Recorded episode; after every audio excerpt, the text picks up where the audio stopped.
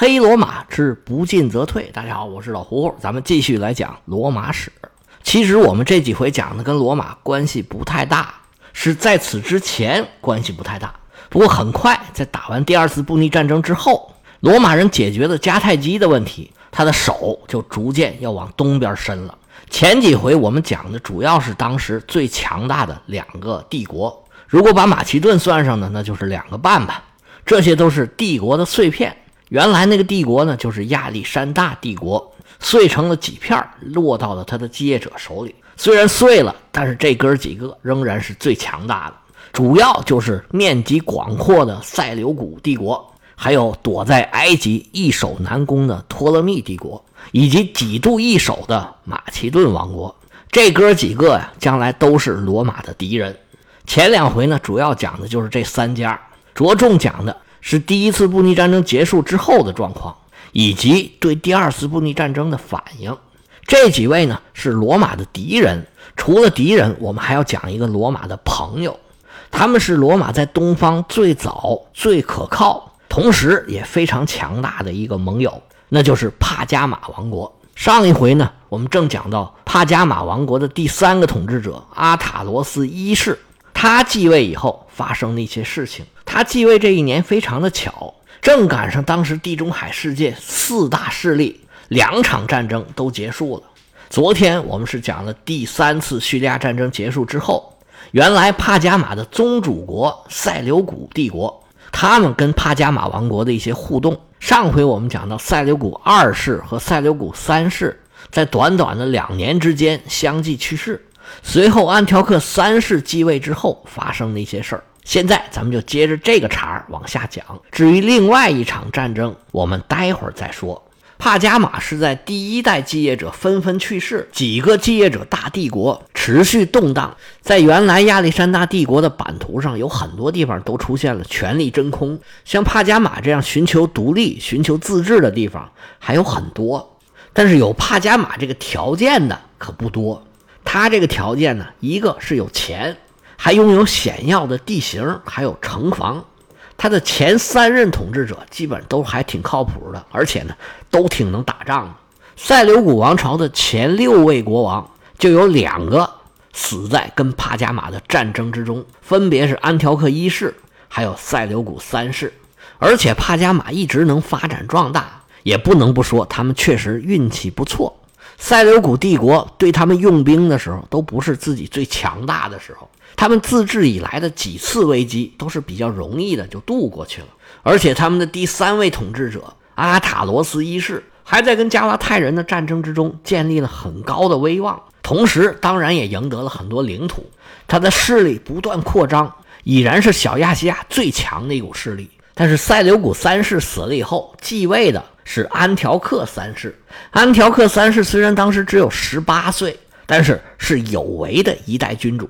他是又有想法又有能力。当时塞琉古王朝在他父亲的努力之下，已经嘚瑟掉一大半的领土了。北边的小亚细亚兴起了帕加马王国，南边的埃及的托勒密王朝不但占据着巴勒斯坦、叙利亚好大的领土，而且还一直虎视眈眈的想要得到更多。东部就更麻烦了，因为路途太远呢，鞭长莫及。这些封疆大吏一看王朝的中心控制力下降。就纷纷要起来搞独立。当时亚历山大是一直打到了阿富汗，他在从西亚到中亚这么广阔的土地上建立了一系列的希腊人的王国。早在公元前二百五十年，巴克特里亚的总督就宣布独立了。当时塞琉古二世让帕提亚的总督去评判，结果帕提亚也判了。他又让波斯总督评判，结果波斯总督也判了。东方各国就像多米诺骨牌一样，噼里啪啦全倒了。所以安条克三世继位的时候，面临着很大的危机，整个帝国有着很强烈的分离倾向，眼看就要四分五裂了。安条克三世上台这一年是公元前二百二十三年，当时扶植他上位的是王族的权臣阿凯夫斯。阿凯夫斯我们前面讲过了，在塞琉古三世死的时候，他的势力是最大的。后世的历史学家呢，有人说他当时呢是可以自己称王的，但是他没有。他选择继续辅佐安条克三世。现在是大厦将倾，刻不容缓，整个帝国呀是按下葫芦浮起瓢，需要做的事情太多了。于是阿凯夫斯就跟安条克三世俩人分工，分别去办最紧急的事儿。阿凯夫斯北上翻过陶鲁斯山，去收复小亚细亚原来的领土；安条克三世则带着大军一路往东行进。去平定东部的局势，你别说，俩人啊还真不含糊。阿凯夫斯用了两年时间，横扫小亚细亚，一直打到帕加马的城下。这个时候啊，是帕加马建国以来最危险的时候，他的势力范围仅剩帕加马城，还有周边的一点点的地方。阿塔罗斯是心急如焚，但是眼看着敌人兵临城下，自己想破了头也没想出办法来。就在这个时候。帕加马的好运又来光顾了。他的敌人阿凯夫斯突然宣布独立，自己在小亚细亚称王，跟帕加马讲和，说我们不打了，以后我们是好邻居，咱们和平相处。把阿塔罗斯吓得这身汗呢。帕加马又一次险过剃头。那这又是怎么回事呢？原来安条克三世远征东方，进展也还算是顺利，毕竟帝国雄风还在。安条克三世也是兢兢业业，用了两年的时间平定了波斯和米底的叛乱。虽然像巴克特里亚、帕提亚这些地方还是纷纷独立出去了，但是最起码局势先是安定下来了。东方的局势安定了之后，在公元前二百二十年，安条克三世回到了王庭。这个时候，国王的身边就有坏人了，因为阿凯夫斯和国王都出去打仗去了，那王庭总要留一个人吧。那这个人就是国王的近臣，名字叫赫米亚斯。他可是国王身边的红人儿安条克三世最信任的就是他。赫米亚斯眼见着阿凯夫斯在小亚细亚所向披靡，同样作为权臣，赫米亚斯就启动了这个防御机制，就开始在安条克三世身边说：“这阿凯夫斯如何如何功高震主，如何如何想要谋反。”安条克三世就越来越怀疑这个阿凯夫斯，结果怀疑来怀疑去，根据墨菲定律，你要觉着他会出事儿啊，他就肯定会出事儿。阿凯夫斯应该是担忧自己的安全，我要是回到国王身边，他非收拾我不可，那索性我就叛了吧。于是阿凯夫斯就宣布了独立，跟帕加马是和平共处，以后咱们不打了。把主要的精力用来提防他的旧主，而把阿凯夫斯逼反了的赫米亚斯最终也没落着好。在安条克三世出征的时候，他的王后给他生了一个儿子。赫米亚斯一看这个孩子好啊，有了这个孩子，我现在要是把安条克三世给干掉，那么这孩子从现在怀抱到成年还有十几年的时间，那我就可以摄政监国，就等于自己当上国王了。于是他就开始打上这个主意了。不过安条克三世有所警觉，尤其是阿凯夫斯这事儿之后，他慢慢就发现赫米亚斯这人不行，留着他呀会对我不利，干脆就把他干掉了。于是远程遥控，自己在回到王庭之前就安排人把赫米亚斯给杀掉了。经过一系列的宫廷斗争，安条克三世坐稳了国王的位置。三年的东征之后，公元前二百二十年的时候，安条克又回到了安条克的王庭，因为他这个王庭，也就是首都所在的城市，就叫安条克。这当然也不是偶然的，因为老塞琉古建这个城的时候，就是用了他父亲的名字，所以塞琉古王朝的历任国王不是叫塞琉古，就是叫安条克。这个事儿以前我们在借着战争的时候讲过了。东方的事儿办完了。现在安条克三世面前摆的一个是南方，一个是北方。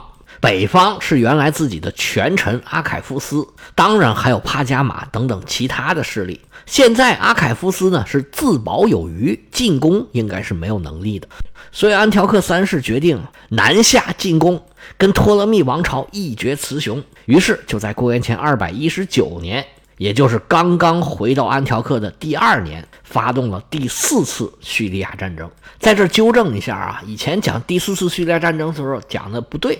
这场战争里边的关键战役叫拉菲亚战役。虽然安条克三世的印度象击败了托勒密的非洲象，但是最后呢是托勒密四世获得了这场战争的胜利。但是呢，这托勒密四世没有什么进取心。这场仗打完了，只是基本维持了原来的状况。安条克三世丢失了一点土地，不过好像对他影响不是很大。双方在这场战役里面呢，也没有你死我活拼尽全力。安条克三世的六万步兵损失了一万，这个损失程度呢，还是勉强可以接受。也可能双方都在控制，因为安条克三世还有别的事儿要干呢。第四次叙利亚战争结束的时间是公元前二百一十七年，转过年来。安条克三世北上，开始处理阿凯夫斯的叛乱。这一年呢，在意大利发生了坎尼之战，他的影响我们随后再说。先说安条克三世，他带领大兵翻过陶鲁斯山脉，开始进攻阿凯夫斯。其实叙利亚战争这两年啊，帕加马和阿凯夫斯他们都没闲着。开始的和平只是暂时的，在公元前二百二十年刚刚讲和的双方。就消停了一年，到公元前二百一十八年，两边就又打起来了。毕竟双方有实质的利益冲突，而且呢实力差不多，不把对方打趴下，肯定是不会甘心的。这回塞琉古王朝一介入，局势立马就变了。安条克三世一看，既然帕加马一直在跟阿凯夫斯作战，那不如我们就联合起来，先把他灭了吧。帕加马当然是求之不得呀。而且就在前一年，阿凯夫斯还打了一场胜仗，结果安条克三世一来，整个局势发生了逆转，阿凯夫斯就被包围在他的首都萨迪斯这个城里头。经过两年的围攻，萨迪斯终于是城破。阿凯夫斯还守在卫城里面顽抗，不过最后还是被抓住了。反叛这么多年，当然免不了一死。又经过了三年，到公元前二百一十三年，塞琉古帝国。基本上就收复了原来小亚细亚的全部领土，而帕加马平叛有功，暂时他也安全了。随后的几年，安条克三世又转战东部，一直打到了最东部的巴克特里亚王国。在我们中国，这个王国被称为大夏，包括巴克特里亚、帕提亚等等一些王国，还有原来波斯故地，重新承认了塞琉古王朝的宗主国地位。整个帝国又大致恢复到了鼎盛时期的这个疆域。至于后来在第二次布匿战争之后，他们和罗马的一些摩擦，我们在后文书再慢慢的交代。塞琉古王朝先讲到这儿，我们再回来说帕加马跟安条克三世一起灭了阿凯夫斯，阿塔罗斯一世啊松了一口气，他的生存危机暂时是解除了，而且安条克三世啊去东方远征，这一走肯定就是几年。他已经基本上默认了小亚细亚几个势力的存在，像比提尼亚呀、卡帕多西亚呀这几个王国，其中当然也包括帕加马。但是帕加马比起塞琉古王朝这样的国家，它就是一个小国，他还是要时时担忧自己的生存，想通过各种各样的办法来保障自己的安全。说白了，就是要抱大腿呀。但是周边也没有大腿呀，埃及的托勒密太远。爱琴海对面的希腊马其顿，一个个都是不成器的样子。唯一一个够看一点的，就是南边的塞琉古王朝。但是这个大腿是完全抱不上的。安条克三世现在就是没腾出手来，他只要稍稍缓过来一点立马就会派兵过来打你。抱这个大腿就是与虎谋皮，不但占不到便宜，分分钟把自己给搭进去。就在这个时候。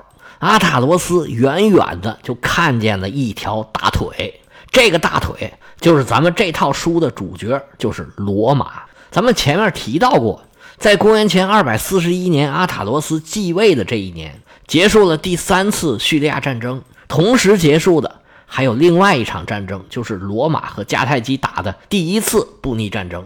当时罗马的影响力有限，帕加马和罗马还没有发生过什么关系。他们当时应该也没有把罗马当作是一条大腿。阿塔罗斯开始走的是另外一条线路，是小国结盟线路。帕加马作为一个希腊城市，他们当然也是一直在四处寻找盟友。他们除了跟亚洲的各个盟友分分合合之外，在公元前二百一十九年的时候，大概是为了防止马其顿对他们的觊觎之心，阿塔罗斯就跟埃托利亚同盟结盟了。到了公元前二百一十五年，也就是坎尼之战之后的一年，腓力五世已经跟迦太基结盟了，准备跟汉尼拔联手对付罗马。罗马为了对付马其顿，就开始寻求各方势力的协助。而马其顿最直接的敌人就是希腊的埃托利亚同盟。埃托利亚同盟早在腓力二世时期就开始反马其顿，虽然一直啊也没怎么打赢过，但是作为希腊众多城邦的联盟，马其顿一直也没有办法把他们给灭掉。到了继业者战争的后期，马其顿更是城头变换大王旗，今天上来一个，明天上来一个，不管谁上来，埃托利亚人都没少给他们找麻烦。所以，他们作为马其顿的传统敌人，这时候就成了罗马的天然盟友。虽然在公元前二百一十五年，汉尼拔和马其顿签了协议，但是马其顿呢，始终都安排不明白希腊这些问题，所以一直也没有办法组织出力量去意大利援助汉尼拔。反而是罗马在公元前二百一十一年的时候，正式跟埃托利亚结盟。这个条约同时也允许之前。曾经加入埃托利亚同盟的势力加入和罗马的同盟。从这一年开始，帕加马和罗马正式成为盟国。这一结盟可不得了，帕加马成了罗马的铁哥们儿，成了日后罗马的一个重要的帮手。直到最后，有一个帕加马国王直接把整个王国就送给罗马，这是后话。这个时候，帕加马还没有意识到罗马是这么粗的一条大腿。在公元前二百一十一年的时候。对阿凯夫斯那一仗已经打完了，安条克三世还在东方打仗呢。帕加马并没有及时的威胁。作为一个很注重国际形象的王国，帕加马当时就非常投入的加入了埃托利亚同盟的一些行动。国王阿塔罗斯一世还成了埃托利亚同盟两个统帅之一。随后的几年，埃托利亚同盟和马其顿是互有攻守，互有胜负。帕加马人在这些行动里边呢，跟罗马的舰队啊有着非常好的合作。因为当时整个地中海军舰数量最多的就是罗马人，他们为了牵制马其顿，派出了二十五艘战舰，跟帕加马的三十五艘战舰形成了联合舰队，发动了一系列的军事行动。在公元前二百零八年的时候，阿塔罗斯在一场海战中输给了马其顿。打这儿以后，马其顿逐渐扭转了原来的劣势。他们跟小亚细亚的一个比提尼亚王国联姻成功，比提尼亚就开始攻打帕加马。而这个时候呢，在意大利半岛上，罗马的战事是越来越紧，就没有力量参与希腊的战事了。这么一来，马其顿就越来越主动。到了公元前二百零六年，埃托利亚同盟终于受不了压力，跟马其顿进行了和谈。罗马一看，在希腊的盟友已经不行了，那干脆我也跟马其顿讲和吧。因为这个时候啊，罗马跟迦太基的战争已经进入了白热化阶段，罗马开始积极筹备，准备让自己的大军去非洲登陆。埃托利亚同盟对马其顿的牵制已经算完成任务了，所以在公元前二百零五年，在伊比鲁斯同盟的调停之下，罗马和马其顿进行了和谈，罗马退出了亚得里亚海的东岸，算是给了马其顿一个小礼物吧。其实主要目的是要稳住马其顿。我专心对付迦太基的时候，你不要来搞事情。但是菲利武士呢，也没见过什么，拿到了一些实际利益，就感觉自己啊这仗打赢了。就这样，第一次马其顿战争在没有大规模会战的情况下，算是以马其顿的胜利告终了。而帕加马作为罗马的盟国，也被纳入了合约之中。他们和比提尼亚的争夺呢，也算是告一段落。从此以后，帕加马跟罗马的关系啊是越来越铁。他们也被牢牢地绑上了罗马的战车。随着罗马的发展壮大，他们当然在某种程度上获得了相当多的利益。但是伴君如伴虎，给罗马这样的国家当盟国可不是一件容易的事儿。到最后，不管是主动还是被动，帕加马王国竟然整个被送给了罗马。这个结局其实也是很难避免的。行了，我们花了三回的时间讲了罗马东边的。国际环境，下回我们又回到了叙拉古，看一看帮助希腊古城抵御罗马人的伟大科学家阿基米德，最后是什么样的结果？今天咱们就说到这儿，下回再见。